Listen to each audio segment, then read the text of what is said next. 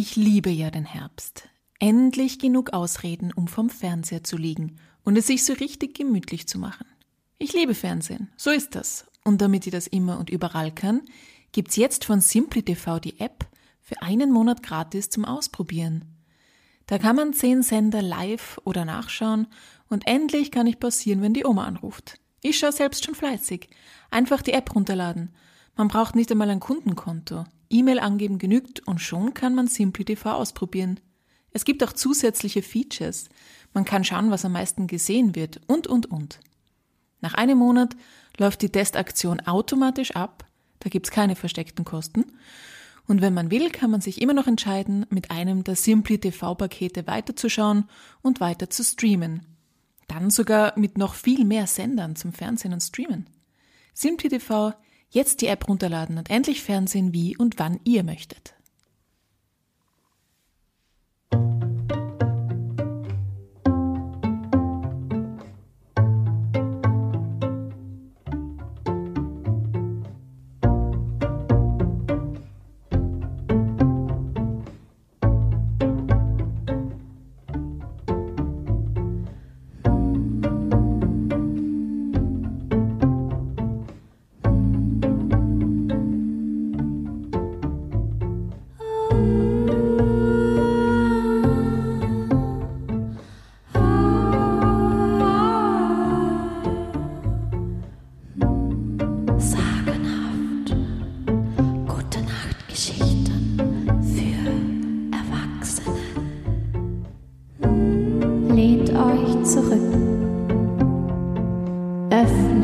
Den obersten Hosenknopf und vergesst nicht auf den Gute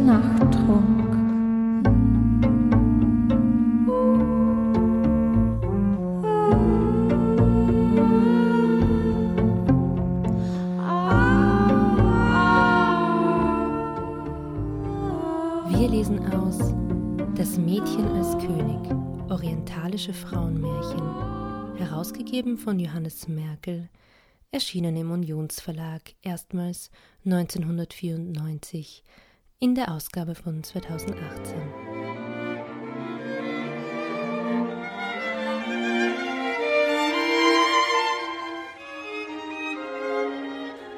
Der Vater und seine sechs Töchter.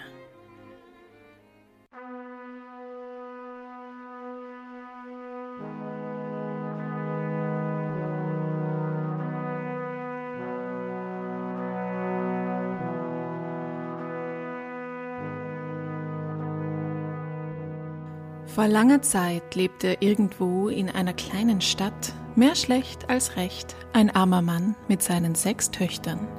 Und die Tage vergingen. Eines Tages betrat der Mann das heimatliche Café. Als er sich niedergesetzt hatte, rief einer der Gäste zu ihm hinüber. Seht, da kommt der Vater von den sechs Gänschen. Derart verspottet errötete unser Mann vor Scham bis unter die Haarwurzeln und brachte kein Wort mehr heraus. Es ging ihm nicht mehr aus dem Sinn, dass man ihn so beleidigt hatte. Selbst zu Hause musste er noch daran denken. Seine älteste Tochter kam und fragte Vater, was bekümmert dich denn so? Ah, Nun ja, der und der, der hat eben das und das zu mir gesagt. Ha, hört euch das an, worüber sich Vater Sorgen macht. Und ich dachte, irgendjemand hätte um meine Hand angehalten. Als der Mann diese Worte vernahm, war es nicht mehr als nur eine Sorge, die ihn bedrückte, sondern zwei. Das, was er an jenem Tag erlebt hatte, widerfuhr ihm in den darauffolgenden fünf Tagen immer wieder. Er ging ins Café, derselbe Mann grüßte und sagte Schaut hin, da kommt der Vater von den sechs Gänschen. Und er? Er konnte nicht widersprechen. Kam er dann nach Hause, fragte ihn jedes Mal eine seiner Töchter nach dem Grund seines Kummers, und wenn er es ihnen erzählte, erhielt er jedes Mal dieselbe Antwort. Und ich dachte, es handelt sich um meine Heirat. Die Antworten seiner Töchter betrübten ihn noch viel mehr.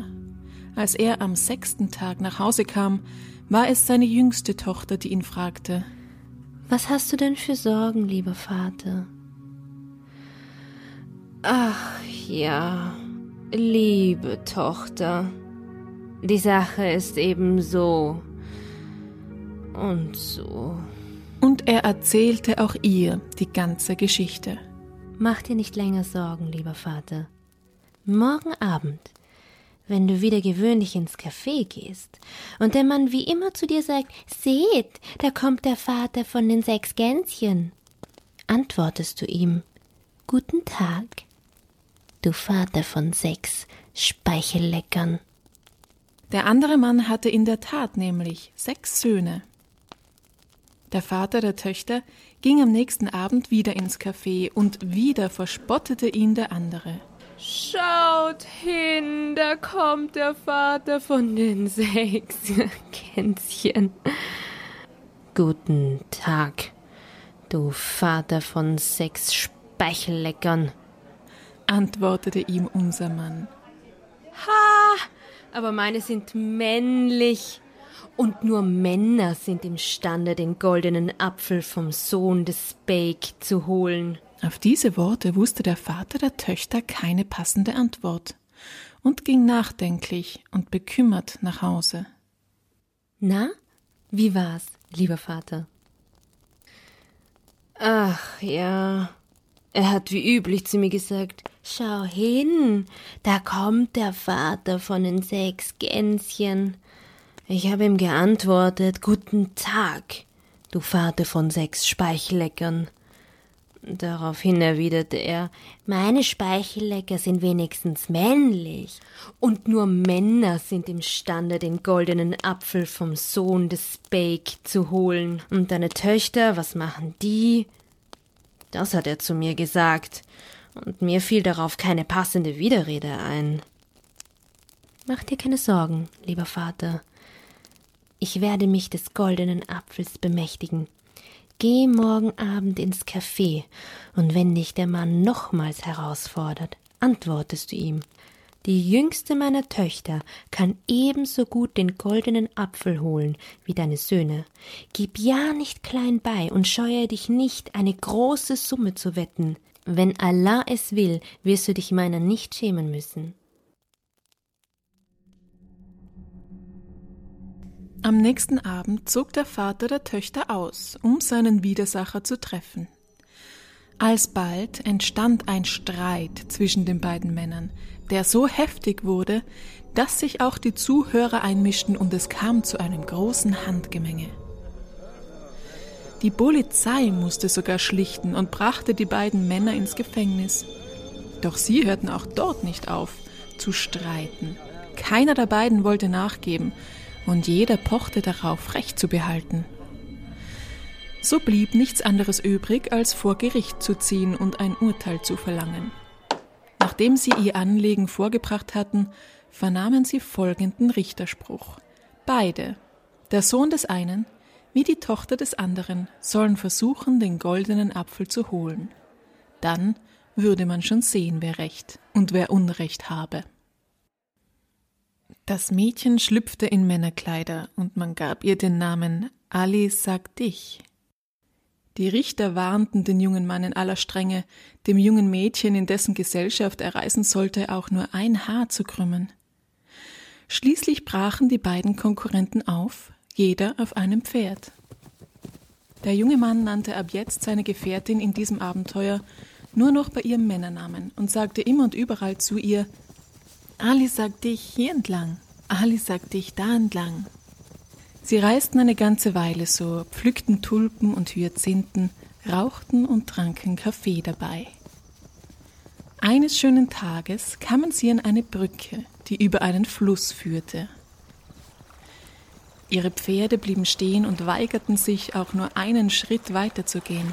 Es war unmöglich, sie wieder in Trab zu bringen. In ihrer Verzweiflung beschlossen die jungen Leute, kehrt zu machen.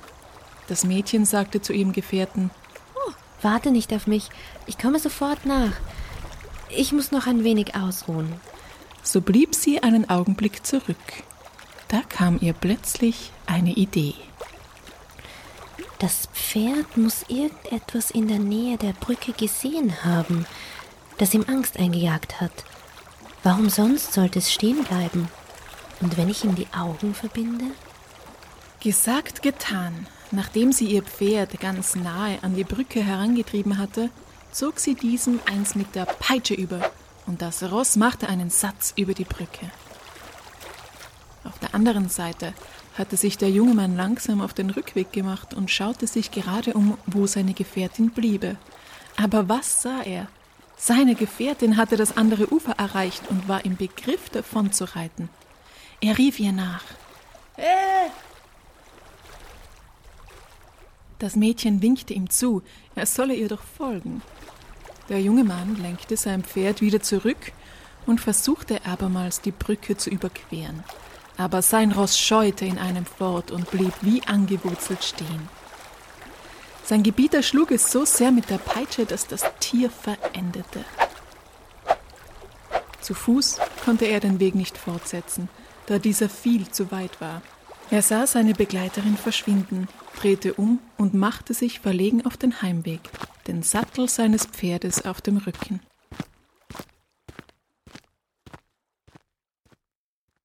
Das Mädchen ritt noch lange, bis es dämmerte. Als es Nacht wurde, erblickte sie am Horizont ein kleines Dorf, das nur aus ein paar Häusern bestand. Dort werde ich die Nacht verbringen, sagte sie sich. Als sie dort ankam, sah sie eine alte Frau vor ihrer Haustür sitzen. Es war eine arme Frau, ganz allein. Sie hatte weder Kinder noch einen Ehemann. Großmutter, ich bin ein Bote Gottes. Würdest du mich für diese Nacht beherbergen? bat sie. Gerne, meine Tochter, antwortete die Alte. Das Mädchen erzählte ihr seine Geschichte. Sie vertraute ihr auch das Ziel ihrer Reise an, nämlich den goldenen Apfel vom Sohn des Beek zu holen. Daraufhin gab ihr die gute Frau einen Pudel und ein Stückchen Hefe. Trenne dich niemals von diesem Hund, und jetzt höre gut zu, was ich dir zu sagen habe. Wenn du noch eine Weile weiter reitest, kommst du an ein Meer. Dort lässt du eine Hälfte der Hefe fallen, und das Meer wird sich teilen und dir einen schmalen Pfad freigeben. Wenn du dieses Hindernis überwunden, gelangst du ohne weitere Schwierigkeiten in das Land des Bake-Sohnes. Aber pass auf, dass du die andere Hälfte der Hefe nicht verlierst. Ist gut, Großmutter, antwortete das junge Mädchen. Ich, ich werde alles so ausführen, wie du mir geraten hast. Dann machte sie sich auf den Weg und erreichte tatsächlich ein Meer. Dort ließ sie die Hälfte der Hefe fallen. Kurz darauf begann sich das Meer zu teilen und gab einen schmalen Pfad frei, auf dem Alisaktig das Meer durchqueren konnte.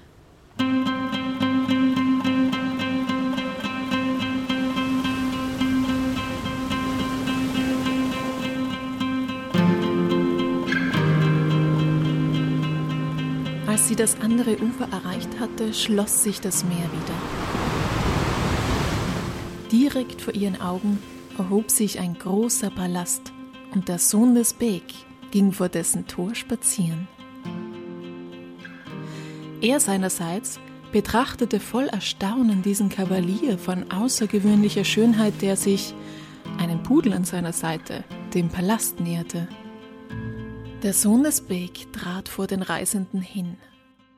Nachdem er ihn nach der Sitte seines Landes willkommen geheißen und ihn mit Komplimenten überschüttet hatte, fragte er ihn nach seinem Namen. Mein Name ist Ali Sakdich. Der Sohn des Beek lief zu seiner Mutter. Mutter, wir haben Besuch bekommen von einem gewissen Ali Sakdich, dessen Antlitz den Liebreiz eines Mädchens besitzt. Seine Schönheit bezaubert mich, man könnte ihn für ein Mädchen halten, Was kann ich machen, um herauszufinden, ob es ein Mädchen ist oder nicht? Nichts leichter als das, antwortete die Mutter.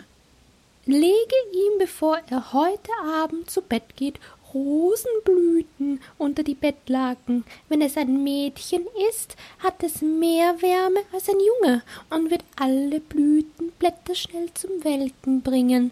Dann wissen wir, ob es ein Mädchen ist. Der Pudel von Ali Sagtich hatte die Unterhaltung mit angehört. Da das Tier die menschliche Sprache verstand, warnte es sofort seine Herrin. Der Sohn des Beg bediente seinen Gast persönlich und überließ nichts den Dienern.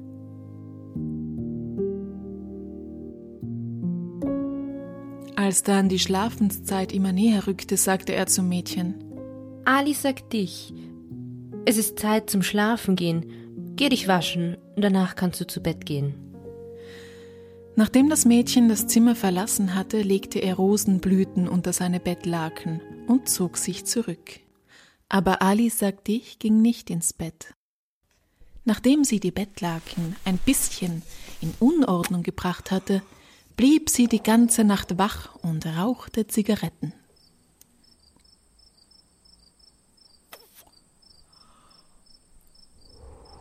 Der Sohn des Beg kam schon am frühen Morgen, um nachzusehen, ob Ali Sagdich schon wach und bereits angezogen sei. Das Bett und die Laken wurden weggeräumt. Doch die Rosenblüten waren noch genauso frisch wie am Abend zuvor. Wieder ging der junge Mann zu seiner Mutter und erzählte ihr, was geschehen war. Was machen wir jetzt? fragte er. Wir kriegen schon heraus, ob es ein Mädchen ist, antwortete seine Mutter. Du machst einfach Folgendes. Nimm sie mit auf den Markt. Auf dem Weg gibst du ihr einen kräftigen Stoß mit dem Ellenbogen. Ist es ein Mädchen, werden ihr sofort die Tränen kommen, denn Mädchen vertragen keinerlei Handgreiflichkeiten. Auf dem Markt angekommen, führst du sie am besten zu den Goldschmieden und Juwelieren. Ist es ein Mädchen, werden sie die Schmuckstücke magisch anziehen und sie wird etwas kaufen wollen. Der Sohn des Beg tat, wie ihm gesagt worden war. Auf dem Weg zum Markt gab er seinem Gefährten einen fürchterlichen Kinnhaken. Ali sagt dich, verlor dabei einen Zahn. Flugs zog sie eine Perle aus ihrer Hosentasche, setzte sie in die Zahnlücke und sagte hm, Macht nichts, komm, gehen wir weiter. Sie setzten ihren Weg fort und kamen zu den Juwelieren, doch dort gefiel es Ali dich nicht. Was wollen wir denn ausgerechnet hier? Zeig mir den Messerverkäufer. Ich habe nämlich mein Messer auf der Reise verloren und möchte ein neues kaufen. Sie gingen also zum Messerverkäufer, und Ali Sagdich kaufte ein wunderschönes Messer, das sie am Gürtel befestigte. Dann kehrten sie in den Palast zurück. Der junge Mann erzählte alles seiner Mutter. Ach, und ich hätte so gerne gewusst, wer er ist, ob es ein Mädchen oder ein Mann ist, sagte er. Daraufhin sagte seine Mutter zu ihm Nun, mein Sohn, da bleibt nur noch eins. Nimm sie mit ins Bad. Danach wirst du keine Zweifel mehr haben. Der Sohn des Beg eilte zu dem Mädchen.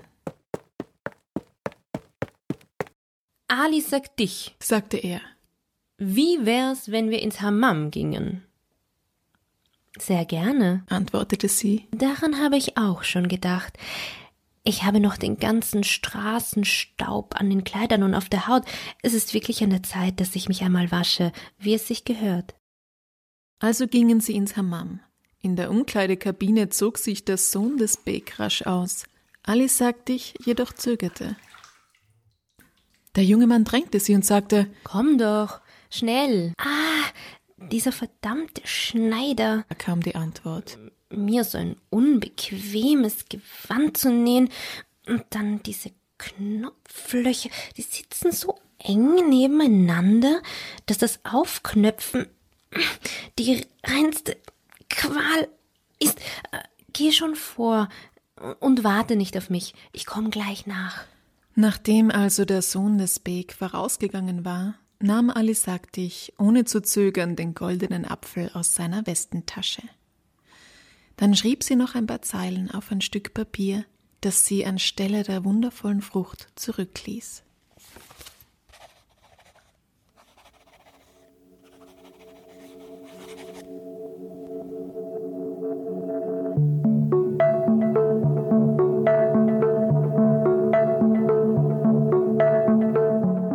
Unverzüglich sprang sie in den Sattel und ritt, so schnell es ging, davon.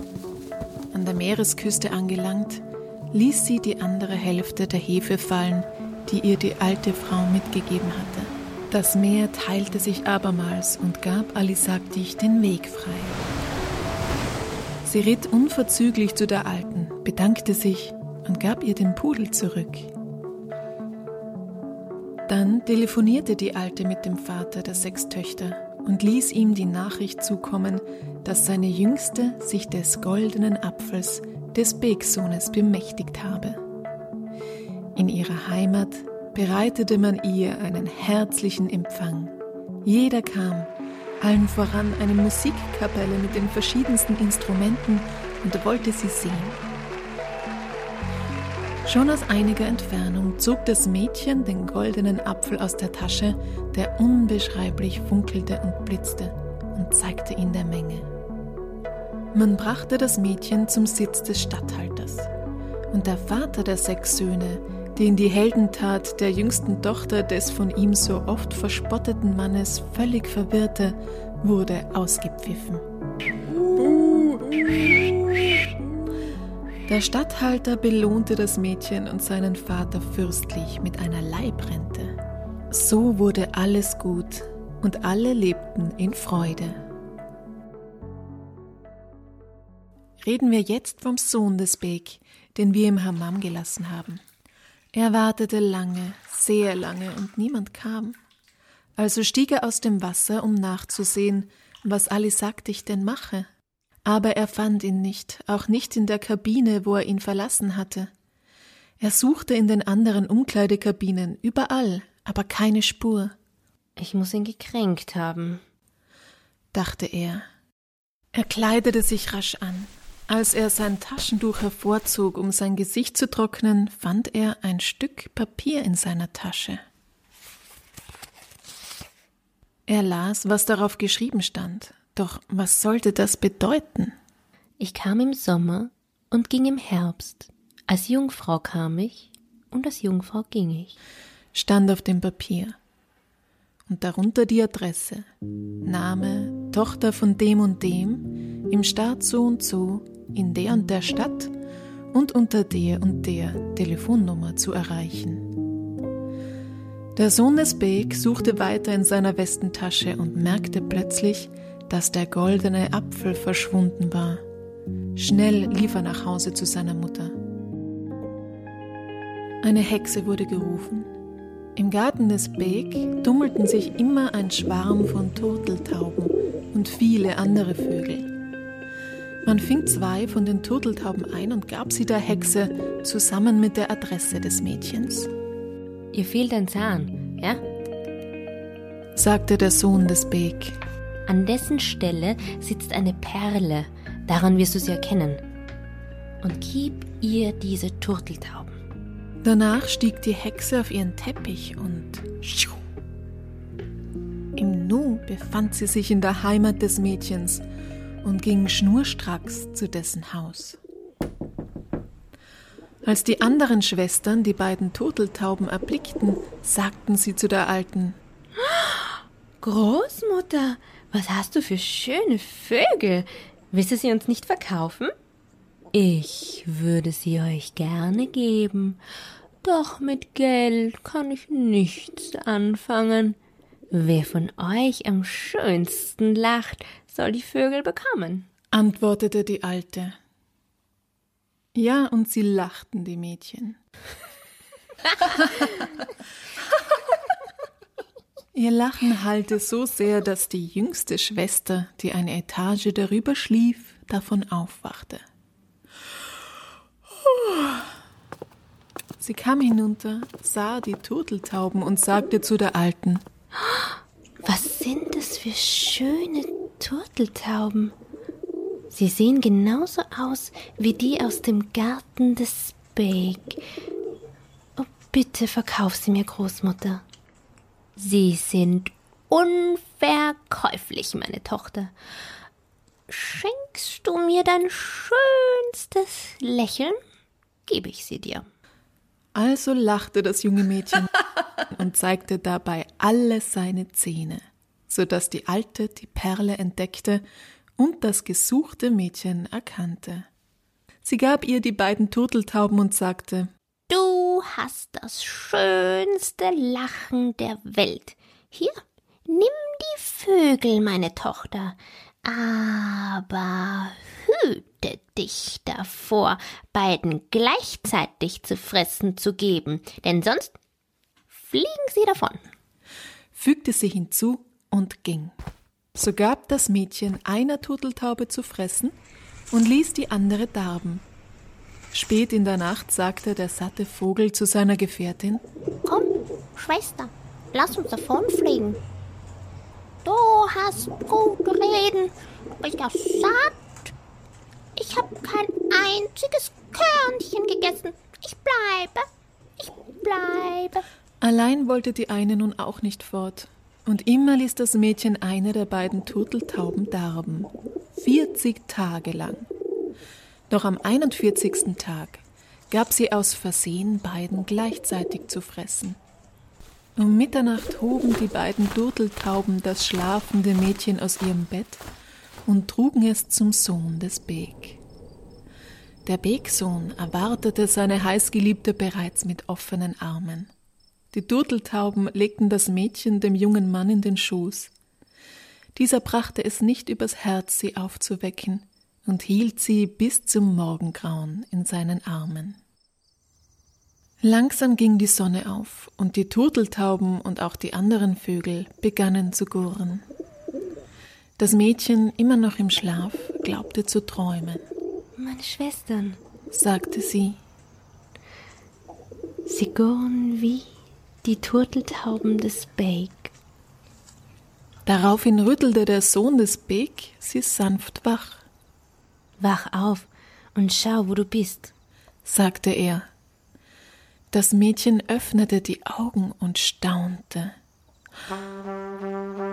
Der Imam wartete bereits und alles andere war ebenfalls schon zur Hochzeit vorbereitet. Man verlor keine Zeit und brachte die Formalitäten der Hochzeit so schnell wie möglich hinter sich. Und danach feierten alle 40 Tage und 40 Nächte lang die Hochzeit. Als Mitgift erhielten die Jungvermählten vom reichen Begvater einen prächtigen Tuchladen. Von diesem Tag an lebten sie glücklich und zufrieden und sind es noch heute.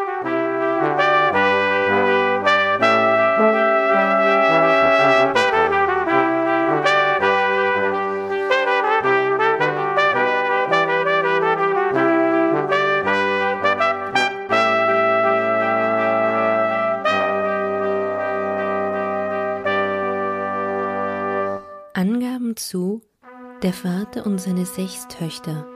Im Original Le Père et ses six filles.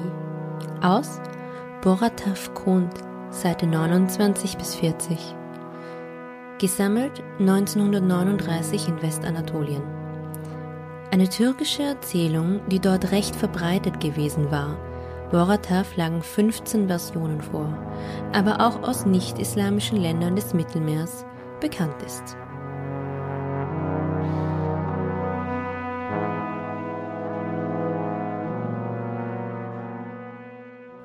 Wir freuen uns außerdem, wenn ihr uns schreibt für Kritik, Anmerkungen, aber auch Lob auf Facebook und Instagram unter sagenhafter Podcast oder uns eine E-Mail schickt an sagenhafterpodcast at gmail.com.